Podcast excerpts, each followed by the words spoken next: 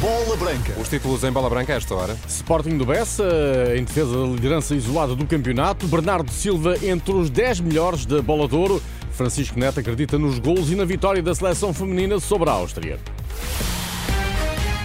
Bola branca no T3 com Luís Aresta. Olá, Luís, boa tarde. Olá, boa tarde. Liderança para um ou a repartir por três a dúvida à entrada para o último jogo da nona jornada do campeonato, que coloca o Sporting primeiro classificado frente ao Boa Vista, no sexto lugar da tabela. Um empate ou uma vitória no Bessa garante aos Leões a liderança isolada da Primeira Liga. Para o Boa Vista, um triunfo significa a subida ao quinto posto, acima do Braga, com quem averbou a única derrota em jogos oficiais esta temporada. A equipa treinada por Petit está invicta nos jogos em casa, goza do estatuto de ter sido a única equipa portuguesa que esta época conseguiu impor uma derrota ao campeão em título Benfica. Nuno Coelho é o comentador Renascença para o Boa Vista Sporting, uma estreia aos microfones da Renascença do ex-futebolista que adverte para a grande temporada que os achadrezados de Petit estão a realizar e para a oportunidade que os Leões de Ruben Amorim têm para dilatar a vantagem na liderança do campeonato.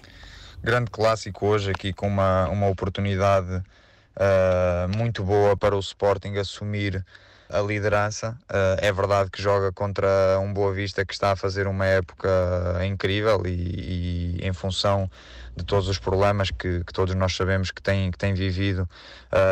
Uh, muito bom o trabalho que o, que o Petit tem feito uh, esta temporada. É uma equipa que está fortíssima, é difícil jogar no estádio do Bessa, mas como é óbvio, o Sporting tem aqui uma oportunidade para, para ficar três pontos à frente do, do, do Benfica. Porto já ganhou. Uh, e por isso tem aqui uma oportunidade para, para voltar à liderança do campeonato depois da, da jornada uh, europeia e desse empate fora. Por isso acredito que é uma oportunidade muito, muito interessante para abrir aqui esta vantagem de três pontos num jogo, como eu já disse, que prevejo que seja bastante difícil para, para o Sporting, uh, porque, como eu disse e repito, é muito difícil jogar no estádio do Bessa. Antevisão do comentador da Renascença Nuno Coelho, ex-futebolista ao Boa Vista Sporting, jogo que encerra a jornada 9 da Primeira Liga. O árbitro é Nuno Almeida, vídeo-árbitro Rui Costa, apito inicial às 8 h quarto, emissão especial de Bola Branca, vai para o ar após as notícias das 8 aqui na Renascença. O Benfica, que é líder do campeonato à condição, mas corre o risco de se atrasar na luta pelo primeiro lugar, joga amanhã em Aroca para a Taça da Liga. Roger Schmidt não fez antevisão à estreia numa prova em que na época passada caiu na fase de grupos e que o Benfica não vence desde 2016. Cada grupo da Taça da Liga é composto por três equipas e depois da vitória por 2-1 na Vila das Aves na primeira jornada do grupo B, o Aroca encara a recepção ao Benfica como uma final, já disse Daniel Ramos. Para nós é um jogo decisivo, é um jogo que em caso de vitória nos permite apuramento para a Final Four, portanto o objetivo principal é vencer o jogo. O empate deixa em aberto, mas a probabilidade de o Benfica no segundo jogo conseguir uma vitória superior a um gol é alta. Daí, uh, e falei isso para os meus jogadores, tentarmos tudo para que amanhã, no jogo da manhã, o resultado seja uma vitória para nós e dessa forma darmos um grande passo para a Final Four. Aroca Benfica, segunda jornada do Grupo B da Taça da Liga, esta terça-feira às 8 e um quarto da noite, na ressaca dos primeiros dois pontos perdidos em casa para o campeonato. O Benfica tem três titulares lesionados e em risco de falhar os próximos jogos, incluindo o derby com o Sporting, Alexander Bá, Koksui e David Neres, que com uma lesão no menisco só volta aos relevados em 2024. O campeão em título não atravessa um bom momento, mas o antigo Luvas Pretas João Alves adverte que a solução não passa por prescindir de Roger Schmidt? O problema do, do Benfica não se resolve. Sai um treinador, entra outro treinador. As coisas têm que ser feitas com, com moderação, até porque o treinador do Benfica é um treinador categorizado.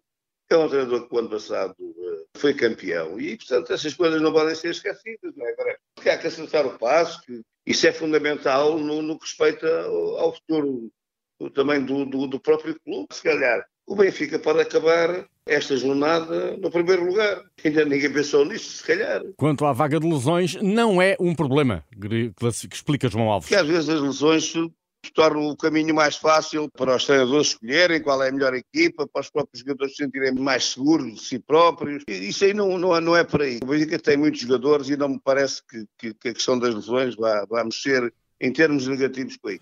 O Benfica anunciou esta tarde que Otamendi e Di Maria estão convocados para os compromissos da seleção argentina de apuramento para o Mundial 2026, frente ao Uruguai a 17 de novembro e ao Brasil dia 22.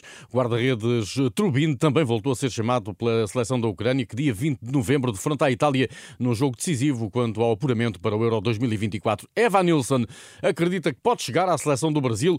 O avançado do Futebol do Porto confia que se continuar a trabalhar como até aqui, a oportunidade irá aparecer numa entrevista entrevista ao portal brasileiro Trivela, Evanilson faz notar que no Porto conseguiu acrescentar intensidade aos conhecimentos técnicos que adquirira no Fluminense. Na última noite, Evanilson desperdiçou, recordo, uma grande oportunidade para contribuir com um golo na vitória portista em Vizela. O dia de hoje foi de folga para os jogadores do plantel azul e branco. Inicia eh, terça-feira às 10h30 a preparação para o jogo da décima jornada do campeonato, a recepção ao Estoril Praia, marcada para sexta-feira às 8h15 da noite. À atenção do Porto, o triunfo com que o Shakhtar Donetsk Fluminense, eh, adversário na Liga dos Campeões, carimbou eh, esta segunda-feira passagem às meias finais da Taça da Ucrânia. Rubem Dias ficou no 38 lugar do ranking da Bola de Ouro, que a revista France Futebol tem vindo a atualizar ao longo da tarde. Aguarda-se pela indicação da posição de Bernardo Silva, que vai seguramente ficar entre os primeiros 10. Messi, sete vezes eleito melhor jogador do mundo, é o mais forte candidato à Bola de Ouro, que na época passada foi para Benzema. Nas mulheres, a favorita é Aitana, média campeã do mundo por Espanha. Justamente no futebol feminino, Ana Seissa lesionou-se e abaixa para o segundo jogo com a Áustria. O desafio desta terça-feira é de crucial importância para a continuidade de Portugal no escalão principal da Liga das Nações. O selecionador Francisco Neto acredita que é possível derrotar as austríacas desde que haja eficácia que faltou há poucos dias em Altac. O que nós queremos é procurar uh, repetir esta, criar esta consistência, ou seja, criar, continuar a criar muitas oportunidades de gol, porque sabemos e confiamos muito em todas as jogadoras e sabemos que elas vão, se continuarmos a criar este volume ofensivo, que os golos vão aparecer de uma forma natural uh, e que isso nos irá uh, aproximar daquilo que é, que é os nossos resultados. Também Ana Borges ambiciona o regresso às vitórias depois dessa derrota na Áustria. Depois de uma derrota, nós queremos conquistar os três pontos.